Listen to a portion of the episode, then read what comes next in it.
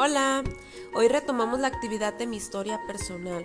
Recuerden que deben de escribir sus experiencias, emociones, sus sentimientos más importantes a lo largo de la semana. La actividad número 2 es completar el mapa mental que aparece en la página 159 de su libro de geografía sobre los problemas ambientales.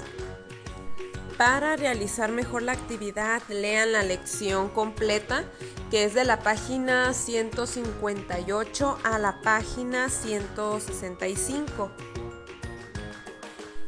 Recuerden que hace poco realizamos las actividades de la Semana del Día Mundial de la Tierra, pero es algo que debemos de recordar siempre, el cuidar nuestro medio ambiente y para ello tenemos que conocer los problemas que hay también.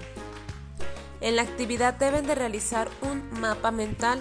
Tengan presente que un mapa mental es un diagrama usado para representar las ideas por medio de una palabra clave, de una palabra importante.